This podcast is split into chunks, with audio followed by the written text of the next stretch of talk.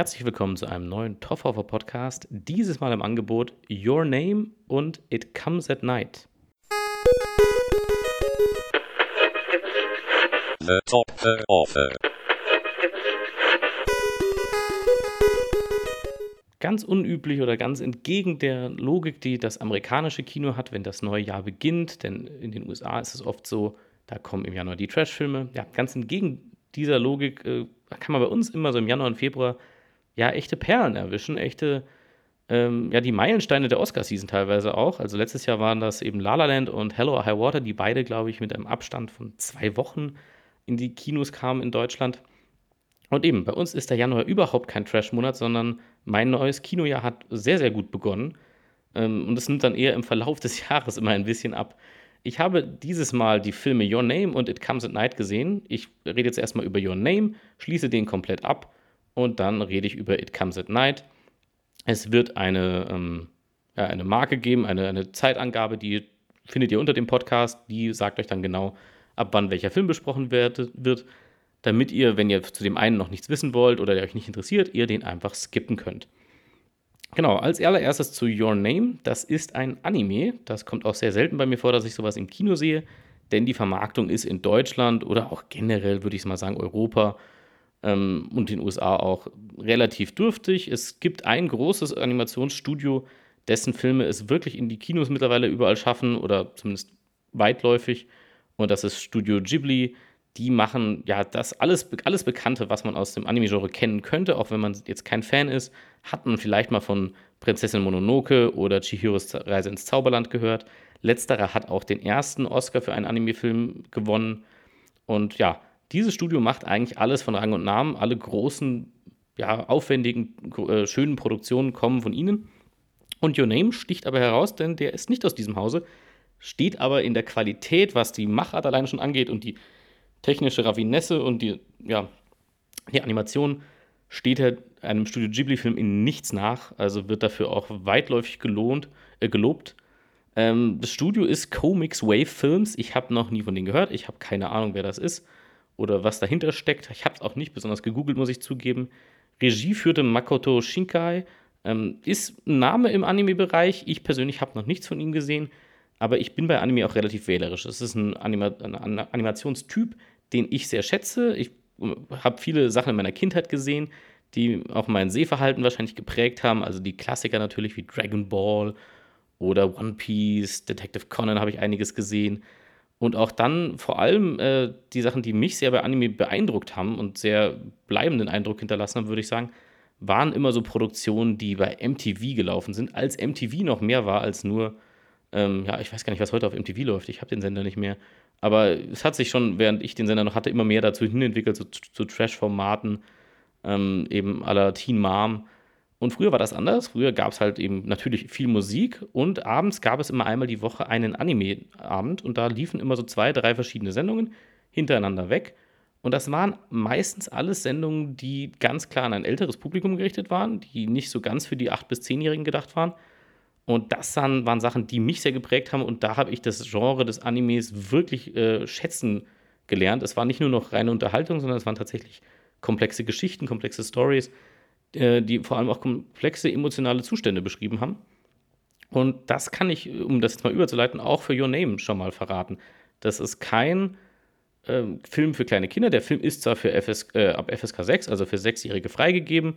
Man kann also auch einen ja, Zwei-, Dreijährigen als Elternteil mit in diesen Film nehmen. Davon rate ich dringend ab. Das Kind wird sich langweilen in diesem Film. Es wird auch die ja, emotionale Tiefe dieses Films nicht begreifen können. Oder wenn, dann macht es ihn wahrscheinlich eher traurig. Ist kein Film für ganz kleine Kinder. Also man sollte zumindest vielleicht äh, 12, 13 Jahre alt sein, würde ich sagen, damit man das in seiner ganzen Bandbreite halbwegs verarbeiten kann. Ähm, was macht das diesen Film komplex? Was macht diesen Film auch, äh, was macht das aus, dass ich diese FSK nicht unterstütze oder das nicht ganz so sehe? Ähm, ja, die Story. Mal ganz grob erklärt, was in Your Name der Inhalt ist. Es geht um zwei Teenager, ein Junge, ein Mädchen. Sie wohnt eher auf dem Land. Ihr Name ist Mitsuha. Und er, ein Junge, Taki heißt er, wohnt in Tokio, ist also ein Stadtkind.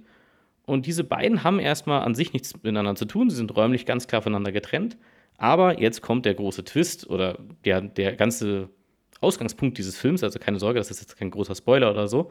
Ähm, diese beiden Personen tauschen die Körper in unregelmäßigen Abständen und kontrollieren das auch selber nicht, sondern sie wachen morgens auf und sind einfach im Körper des anderen. Der Film holt einen da auch nicht so ab, wenn man das vorher nicht weiß, also weil der Film geht einfach los und man merkt, okay, also wir fangen, glaube ich, mit Mitsuha an, die Geschichte, und man, wir merken, dass sie sich komisch verhält oder auch die Leute ihr sagen, dass sie sich gestern zum Beispiel komisch verhalten hat. Und nach und nach lernen wir, aha, diese beiden Personen tauschen immer mal wieder die Körper. Und ja, es wird aber einem nicht klar, warum das so ist. Und warum das so ist, sage ich auch nicht an dieser Stelle. Ähm, ihr könnt mir glauben, es ist nicht einfach nur eine Comic-of-Age-Story. Es geht nicht einfach nur, keine Ahnung, um irgendwelche äh, sexuellen Anspielungen oder sowas, von wegen, hey, Junge im Körper eines Mädchens und sonst was.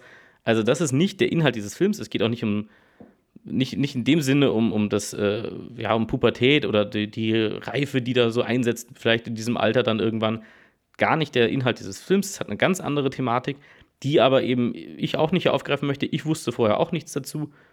Und äh, ja, fand das einfach nur gut, dass das so war. Ähm, dadurch wurde der Film auch sehr spannend an einigen Stellen und ähm, hat auch viele starke emotionale Momente man muss natürlich grundsätzlich schon mit Anime was anfangen. Also wenn man jetzt sagt, oh, ich finde das ganz doof, wie das aussieht und äh, ich kann auch wirklich, für mich ist es extrem befremdlich, wie die sich verhalten in solchen Animes. Ich kann das absolut verstehen. Also das ist ganz klar, das ist genau das, was ich daran schätze, dass es eben nicht so dieses Standardzeug ist oder was heißt Standard? Also das klingt so negativ. Es ist halt nicht an unser Sehverhalten als Europäer oder Amerikaner angepasst, sondern es ist Animation und Geschichten erzählen aus einem ganz anderen kulturellen Raum und ich persönlich finde das sehr, sehr interessant und finde es auch spannend. Und ich habe auch, zumindest bilde ich mir das ein, immer wieder den, die Momente, wo ich denke, ah, da lerne ich gerade wieder was über eine ganz andere Kultur. Weil Anime, wenn es, also in der Regel immer irgendwas Kulturelles mittransportiert. Also sei es in Dragon Ball, dass äh, andauernd hier mit Reiskochern e-, exzessiv rumhantiert äh, wird, oder die Art, wie sich Leute zueinander körperlich verhalten, also ob sie äh, sich verbeugen voreinander, all diese Kleinigkeiten, die natürlich sehr oberflächlich jetzt erstmal sind, aber all das macht natürlich immer so einen Kulturkreis lebendiger. Und was Anime natürlich auch hat, oder was heißt natürlich, aber hat halt einfach so diesen ja, Hang, dass die Figuren sehr emotional sind und sehr dramatisch reagieren, manchmal auf ganz alltägliche Momente oder Dinge. Das äußert sich sehr stark dann im, im Animationsstil, in sehr heftigen emotionalen, emotionalen Gesten im Gesicht also eben die Emojis sind aus Japan. Äh, das spricht, glaube ich, schon Bände, wie natürlich auch dieser Animationsstil sich, ähm, vielleicht wie, wie Emojis wahrscheinlich auch aus der japanischen äh, Animationskultur entstanden sind. Und das ist für manche sicher komisch. Und das kann ich absolut nachvollziehen. Ich bin nicht jemand, der sagt, man muss Anime mögen. Aber ich würde jedem empfehlen, dem Ganzen eine Chance zu geben und nicht zu denken, dass alles, wenn man einmal ein Anime gesehen hat, dass das alles gleich ist. Das wäre wär ein fataler Fehler, denn es sind extreme Unterschiede auch hier genau wie bei allem anderen, wie bei jedem anderen Zeichentrickfilm aus den USA oder aus Europa oder wo auch immer her, ähm, gibt es ganz unterschiedliche Grade an Komplexität, an Geschichten, an, an allem einfach. Und dieser Film, auch wenn der als FSK 6 freigegeben ist und ein Zeichentrickfilm ist, heißt das nicht, dass es ein Kinderfilm ist.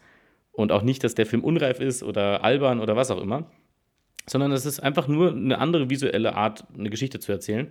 Und das war es im Grunde.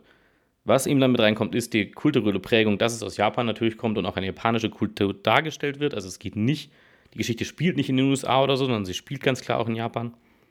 Und damit kommen natürlich ein paar Dinge einher, die für uns fremd sind oder anders. Und ja, ich kann nur an dieser Stelle sagen, ich, ich fand diesen Film sehr, sehr gut. Ähm, ich hatte vorher auch erwartet, ehrlich gesagt, dass er gut ist. Ich hatte viel Positives dazu gehört. Und das zwar, äh, und das nämlich schon über ja, fast zwei Jahre jetzt, denn Your Name kam zwar bei uns jetzt offiziell erst raus, was ähm, bei uns auch auf zwei Kinotage eigentlich beschränkt war. Eigentlich sollte dieser Film nur an zwei Tagen in Deutschland laufen erstmal. Und wegen der großen Nachfrage sind jetzt mittlerweile, das ist mein heutiger Stand, zwei weitere Termine dazugekommen. Wenn dieser Podcast rauskommt, habt ihr die wahrscheinlich schon verpasst. Also eventuell erwischt ihr noch den letzten Termin am 21. Januar, aber dieser Podcast äh, kommt wahrscheinlich auch erst dann wirklich raus. Also ähm, habt ihr da vielleicht nicht mehr die Gelegenheit, aber es soll eigentlich auch einen regulären Kinostart geben im Februar. Ähm, wie weit das offiziell so ist, weiß ich auch nicht genau. Ähm, jedenfalls ist dieser Film von 2016 eigentlich. Da ist er in Japan äh, ja erschienen oder gemacht worden ähm, und hat dann eben, ja, jetzt mittlerweile nach zwei Jahren die, wirklich seinen Weg offiziell nach Deutschland gefunden. Ähm, wo man auch wieder merkt, das ist komisch, dass sowas eben so schlecht auch vermarktet wird. Vor allem ist Your Name kein in dem Sinne Indie-Film. Es ist kein kleiner Film. Also man merkt es an der Animation. Es ist sehr, sehr aufwendig gemacht, sehr, sehr toll auch animiert. Also man darf hier auch nicht dieses, diese Dragon Ball Z-Optik erwarten, wo im Hintergrund einfach immer nur so wilde Striche sind, wenn die Figur sich schnell bewegt oder so. Also hier wird auf einem ganz hohen Level animiert. Ähm, und dieser Film ist deswegen auch kein Indie-Film mehr, kann man sagen, denn er ist der erfolgreichste Anime weltweit. Also es gibt nicht keinen Anime-Film, der erfolgreicher ist als dieser. Und ja, zur Story, wie gesagt, kann ich einfach nicht viel mehr sagen, außer dass diese zwei Personen immer wieder die Körper tauschen und daraus sich eine Geschichte dann entwickelt, aber eine völlig andere. Also es ist, es ist natürlich einiges drin. Es ist irgendwo auch ein Coming of Age mit drin, weil es sind Teenager, sie reifen noch und sie reifen vor allem an der Situation, in der sie sich befinden, eben durch diesen Körpertausch alleine schon. Das ist natürlich etwas eigenartig. Ähm, der Film greift das auch humoristisch auf an vielen Stellen. Aber das, der Film ist auch ein Drama und der Film ist auch äh, romantisch und also, da sind viele verschiedene Dinge drin. Ähm, und ja, ich könnte natürlich die Geschichte jetzt einfach erzählen, aber das möchte ich nicht. Ich möchte euch wirklich äh, dazu anhalten, diesem Film eine Chance zu geben, wenn ihr halbwegs was mit Anime anfangen könnt. Ähm, es ist eine schöne Liebesgeschichte in diesem Film drin, die auf eine ganz unkonventionelle andere Art erzählt wird. Und so viel mehr möchte ich zu Your Name eigentlich nicht sagen. Ähm, ja, klare Empfehlung an dieser Stelle. Zu Deutsch heißt der Film eben auch Your Name und hat einen Untertitel Gestern, heute und für immer. Klingt alles super kitschig, ich weiß, ist es aber in dem Sinne nicht, sondern der Film setzt seine emotionalen Schwerpunkte sehr gezielt und überdramatisiert es auch nicht und unterspielt die, äh, stellt die Sachen auch nicht ähm, ja, zu schwach da oder so, sondern es ist wirklich alles genau richtig punktuiert. Und ja, großartiges Werk. Ich bin sehr froh, dass ich diesen Film sehen konnte. Und ja, ist jetzt schon sicher auf meiner Liste der besten Sachen 2018. Und wir haben gerade erst angefangen mit dem Jahr. Ich glaube, ich sage das jedes Jahr, weil im Januar kommen bei uns einfach immer die guten Sachen raus, die aus den USA eben erst im, schon im Oktober gelaufen sind. Ja, ich habe noch einen zweiten Film. Ihr merkt, ich habe mich beim Your Name schon relativ vage gehalten, was die Geschichte angeht. Deswegen ist das auch ein Podcast mit zwei Filmen, denn auch zu It Comes at Night möchte ich eigentlich nicht allzu viel erzählen. Grobe Geschichte, was It Comes at Night ist. Zuallererst, dieser Film wird relativ falsch vermarktet. Also ich würde euch an dieser Stelle auch empfehlen, die Trailer nicht zu gucken. Wenn ihr jetzt nach dem, was ich erzähle, was das für ein Film ist, was für ein Genre dieser Film hat, wenn euch das grundsätzlich interessiert, guckt euch den Film an scheiß auf die Trailer, braucht's nicht. Ähm, ich habe die Trailer im Nachhinein auch erst angeguckt und gemerkt, ja, das, da hätte ich jetzt auch was anderes erwartet. Also die Trailer lassen den Film auch konventioneller wirken, als er am Ende ist, denn It Comes at Night ist relativ unkonventionell. Ähm, grobe Einteilung ist natürlich das Horrorgenre, aber ich kann euch jetzt schon sagen, der Film ist in dem Sinne für mich zumindest kein direkter Horrorfilm. Gibt es gruselige Momente in dem Film? Ja, absolut. Sollen die gruselig sein? Ja. Aber dieser Film ist ganz klar eher ein postapokalyptischer Thriller, würde ich sagen. Also das, darauf solltet ihr euch einstellen, wenn ihr It Comes at Night sehen wollt oder sehen werdet. Es geht um eine kleine Familie. Der Vater ist Joel Edgerton, ein Schauspieler, der die letzten Jahre ähm, immer wieder auffällt durch sehr spezielle und kleine Produktionen und auch sein tolles Schauspiel dahinter.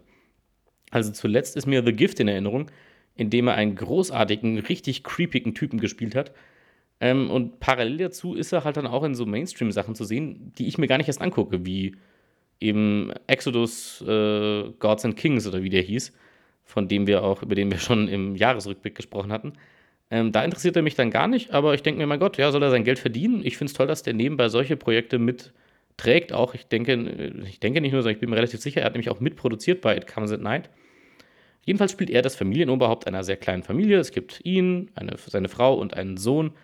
Äh, sein Sohn Travis, ich würde, ich weiß es nicht mehr genau, ist schon, ist kein kleines Kind mehr, ist schon so ein 16, ich glaube 17-Jähriger, sagt er, ist er. Und diese drei leben in einem Wald, in, einer, äh, abgeschieden, in einem abgeschiedenen Holzhaus.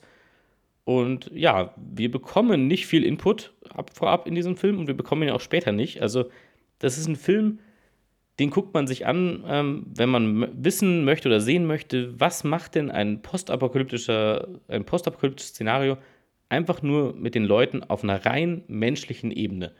Es geht also nicht um einen größeren Plot, es geht nicht darum, ähm, keine Ahnung, wie können wir die Welt retten oder sonst was, sondern es geht einfach nur um diese kleine Familie und wie die damit klarkommen. Wie gesagt, viel sage ich euch auch nicht dazu, nur eben, es ist eindeutig ein apokalyptischer Zustand.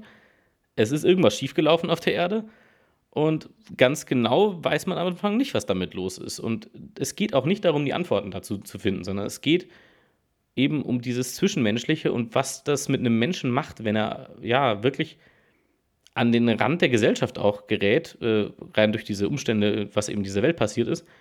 Und auch wenn er dazu gezwungen ist, ähm, ja, also was macht das, wenn wir niemandem mehr vertrauen können, wenn wir immer Angst haben müssen um unser Leben und um das unserer geliebten Mitmenschen?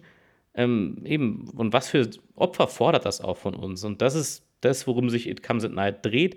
Das ist der Dreh- und Angelpunkt und das ist auch das, was die Dramaturg dramaturgische Handlung ausmacht und begleitet. Also es geht überhaupt nicht darum, eben am Ende ein großes Actionfeuerwerk oder irgendwas zu haben, sondern der Film ist auch relativ ruhig, er nimmt sich sehr viel Zeit auch also hier wird nicht groß äh, gehetzt, was die Handlung angeht. Es gibt nicht viele große ähm, Handlungsabschnitte oder eine große Reise, die im Vordergrund steht. Alles Sachen, die man in diesem Genre schon gesehen hat, wie in The Road zum Beispiel, was auch ein guter Film ist und sich sehr auch auf die Figuren beschränkt. Aber eben automatisch ist eine Reise damit verbunden oder in einem Legend ist es damit verbunden, dass man versucht, die Erde zu retten und sowas. Das alles macht It Comes at Night nicht. It Comes at Night ist ein sehr düsterer und sehr nüchterner Blick darauf, wie es für den Otto-Normalverbraucher wäre, in einer Situation zu sein, in der die Welt am Rande der Vernichtung steht vielleicht oder zumindest ähm, wo ein normales soziales Miteinander nicht mehr existiert. Und wie wäre das für den ganz normalen Average Joe, für jemanden, der nicht im, in der Regierung arbeitet, der nicht irgendein Briefing vom Weißen Haus mitbekommt? Ähm, das finde ich das Tolle, weil gerade in so apokalyptischen oder äh, völlig abgefahrenen Szenarien, wo halt die Welt untergeht oder so, es geht halt immer um diese krassen Machertypen oder es sind gleich Leute, die irgendwie im, im, im Weißen Haus involviert sind, die Spezialisten, die dann vom Präsidenten beauftragt werden und solche Geschichten.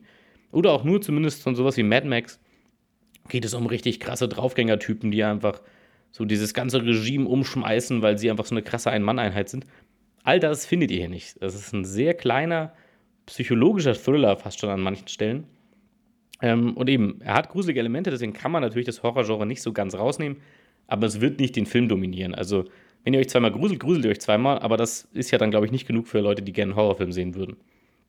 Ähm, ja, das kann ich unterm Strich noch zu diesem Film sagen. Ähm, ihr seht, das ist ein Quick-Take hier, deswegen auch zu Your Name nee, habe ich nicht viel gesagt. Auch zu dem kann ich nicht so viel sagen, ohne den Film kaputt zu machen. Ich kann nur sagen, es ist wieder ein großartiger Film. Ich finde es ganz toll, dass mein Kinojahr so beginnt und ich nur Highlights sehen darf bisher. Das wird sich sicher in den nächsten Monaten ändern. Ähm, aber ja, It Comes at Night, wenn ihr euch auch nur geringfügig interessiert, wenn ihr sagt, ihr könnt was mit diesem Survival-Aspekt anfangen, mit diesem, ja, gewisser Horror steckt mit drin. Aber vor allem geht es um dieses Postapokalyptische und was macht das mit dem ganz normalen Menschen? Wie verhält er sich? Wie verändert sich sein Umgang? Und das alles sind zentrale Themen in diesem Film und ich fand sie großartig verarbeitet. Wie gesagt, der Film nimmt sich sehr viel Zeit. Er bietet seinen Schauspielern auch viel, viel Platz. Also es gibt immer wieder Szenen, die sehr, sehr lang andauern, wo die Kamera immer zwischen zwei Personen hin und her schwenkt, während sie sich unterhalten. Und man kann die Anspannung wirklich spüren, man kann auch die Unsicherheit spüren. Das liegt nicht zuletzt eben auch an den tollen Schauspielern, vor allem Joel Edgerton in der Hauptrolle ähm, des Vaters, der, der besorgte Vater für seine Familie, ähm, spielt es ganz, ganz großartig, weil man merkt, man sieht trotzdem, das ist nicht ein Mensch, der sich in, dieses, in diesem Szenario, in dem er ist, wohlfühlt. Also er weiß, was er zu tun hat und er weiß auch, und er hat auch verstanden, was er tun muss und er ist auch Herr der Lage im Grunde. Aber man spürt zu jedem Zeitpunkt, dass er das nicht gerne tut oder nicht sich zu Hause fühlt in dieser Welt. Und das finde ich, ist was, was oft vergessen wird in dem Genre, sondern irgendwann wird sich dann mehr darauf äh, konzentriert, den, ja, die Hauptfiguren als krasse Badasses darzustellen. Und darum geht es halt hier überhaupt nicht, sondern es geht genau darum, dass man sich nicht wohlfühlt damit und halt trotzdem tun muss, was man tun muss, um zu überleben. Und auch was für Opfer das mit sich bringt vor allem natürlich im humanen Sinne. Also an welchen Stellen muss ich dann auch etwas tun, was ich im normalen, im zivilisierten Alltag niemals gutheißen würde. Aber hier muss ich, weil es, ich kann es mir nicht leisten, äh, ja, einen Fehler zu machen. Ein Fehler oder einmal äh, Vertrauen an der falschen Stelle ausgesprochen, ist das Ende für dich. Und äh, deswegen ein düsterer Film, auch ähm, nicht sehr lebensbejahend in der Sache, in der Hinsicht. Also es ist alles sehr, sehr depri und, und hart. Also wer das nicht ab kann, und lieber eine, eine, eine Story will, wo irgendwie eben das große Feuerwerk kommt und alles mega, äh, ja, eskaliert und dann auch die Guten sich äh, mega durchsetzen und alles und es, es gibt klare Parteien zwischen Gut und Böse. all das bekommt man nicht bei äh, In Comes at Night, sondern es ist ein ja, Kammerspiel, kann man sagen. Es spielt auch fast nur in diesem Haus und es geht echt nur um diese ähm, kleine Familie und ja, die Komplikationen, die, die, sie, die sie erleben und auf die, die auf sie zukommen. Ähm, ja, kann ich auch nur sehr empfehlen an dieser Stelle. Ich kann sagen, dass ich hinter der Kamera niemanden kannte. Das hat mich sehr gewundert, weil dieser Film wirklich sehr, sehr gut ist. Und ich habe nur gesehen, ähm, der Regisseur ist äh, Trey Edward Schultz. Er hat auch das Drehbuch geschrieben. Ähm, ich habe noch nichts von ihm gesehen. Er hat schon ein, zwei äh, Sachen gemacht. Ein, ein Debütfilm hat er auch, der auch sehr gut sein muss. Aber ich muss sagen, ich habe keine Ahnung, was er gemacht hat. Aber jemand, den ich im Auge behalten werde, denn das war schon ein sehr, sehr guter Film, wo ich eben nicht viele Erwartungen hatte oder viel Wissen davor vorher dazu hatte. Und es ist eigentlich immer schön, wenn man das hinkriegt, aber ich bin letztendlich natürlich auch immer jemand, der, im Drang verfällt, Trailer zu gucken. Außer eben wie in diesem Fall, bei It Comes at Night hatte ich vorher gehört, dass der Film falsch vermarktet wird und dann dachte ich mir, gut, dann lasse ich es sein. Ich habe gehört, der Film soll gut sein, das hat mir gereicht und ich habe es nicht bereut, ihn zu sehen. Ja, das war es in diesem Sinne von den ersten Kritiken im neuen Jahr. Ähm, ich hoffe, ihr seid mir nicht böse für diese sehr vagen Kritiken, für dieses sehr dezente äh, Beschreiben der Geschichten auch nur. Denn das sind beides Filme, wo ich es als unglaublichen Vorteil im Nachhinein gesehen habe, nicht so viel zu wissen, sondern nur ein grobes Genre für mich äh, zu erkennen und, und zu wissen, okay, in die Richtung geht's. Und mehr braucht man auch wirklich nicht. Und wenn man das mag, dann seid ihr hier auf jeden Fall richtig. Ja, das war's vom Top of a Podcast. Bis zum nächsten Mal. The Top of